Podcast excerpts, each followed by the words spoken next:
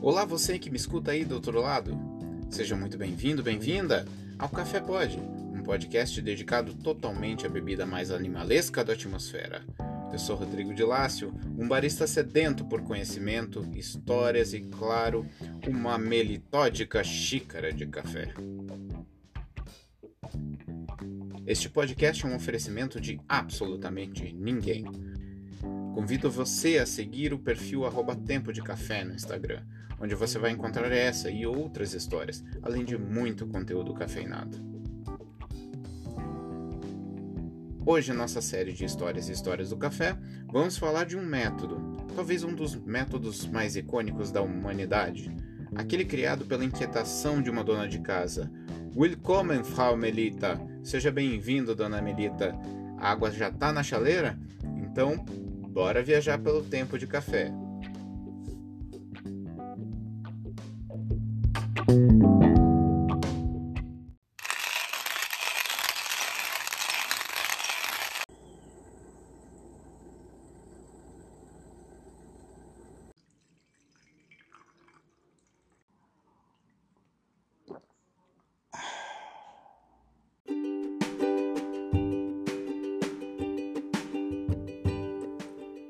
Ok, então vamos primeiro pegar, como sempre, a nossa máquina do tempo e nos transportar para 1908. Ok, chegamos. Se você ouviu o episódio 1, A História do Café, sabe que nessa época o café já estava consolidado na Europa, tendo as cafeterias um papel fundamental.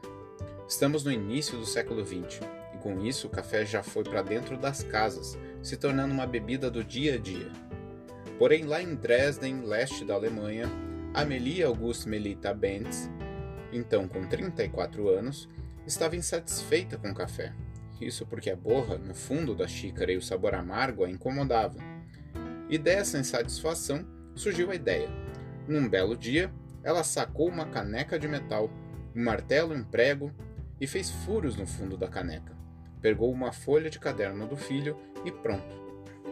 Ali estava o primeiro protótipo de porta-filtro com filtro de papel da história. Claro que não parou no primeiro. Melita e seu marido Hugo acharam que isso poderia funcionar e foram aperfeiçoando o invento, testando diferentes formatos e papéis como filtro, até chegar à patente em 20 de junho de 1908. Eles então fundaram uma fábrica cujos empregados eram o casal e seus filhos. Em 1909, levaram 1.200 peças para uma feira em Leipzig. E então, venderam todas. A demanda foi crescendo e a fábrica via suas vendas aumentarem a cada dia. Quando eclodiu a Primeira Guerra Mundial em 1914, a empresa sofreu o baque. E Melita teve que sustentar a família vendendo caixas de papelão, já que seu marido foi convocado para a guerra. Terminado o conflito, em 1918, a empresa se recuperou e prosperou. Enfrentou a Segunda Guerra Mundial e se levantou novamente. Melita faleceu em 29 de junho de 1950, aos 77 anos. Sua invenção só chegaria ao Brasil 18 anos depois, em 1968.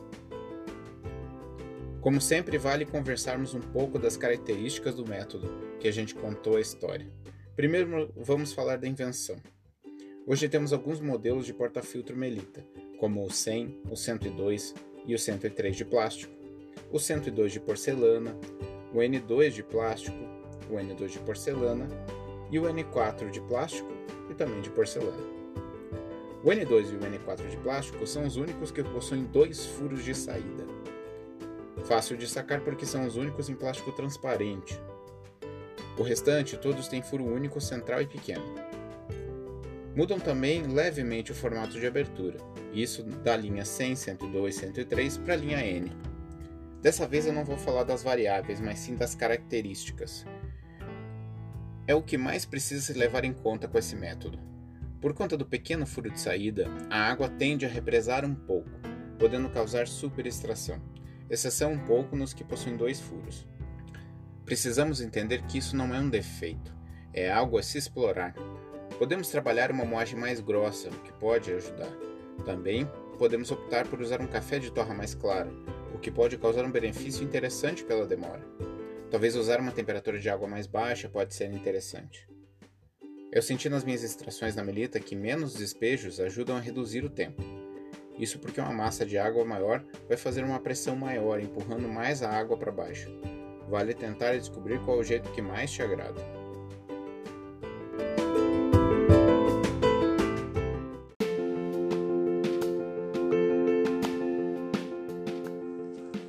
Com certeza, a inovação criada pela dona Melita mudou completamente a forma de se fazer café.